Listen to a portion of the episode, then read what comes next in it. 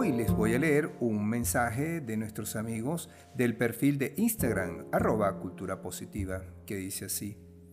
Hoy es lunes y es una nueva oportunidad para empezar de nuevo. Es un excelente día para que nos concentremos en nuestros objetivos y seamos pacientes. Que sepamos que vamos en el camino correcto y que no importa que nos esté tomando más tiempo del que esperábamos. Debemos aprender que los errores y las recaídas son parte de este proceso. Hoy vamos a poder, hoy lo vamos a lograr. Y no es casualidad que estemos escuchando esto. Feliz inicio de semana.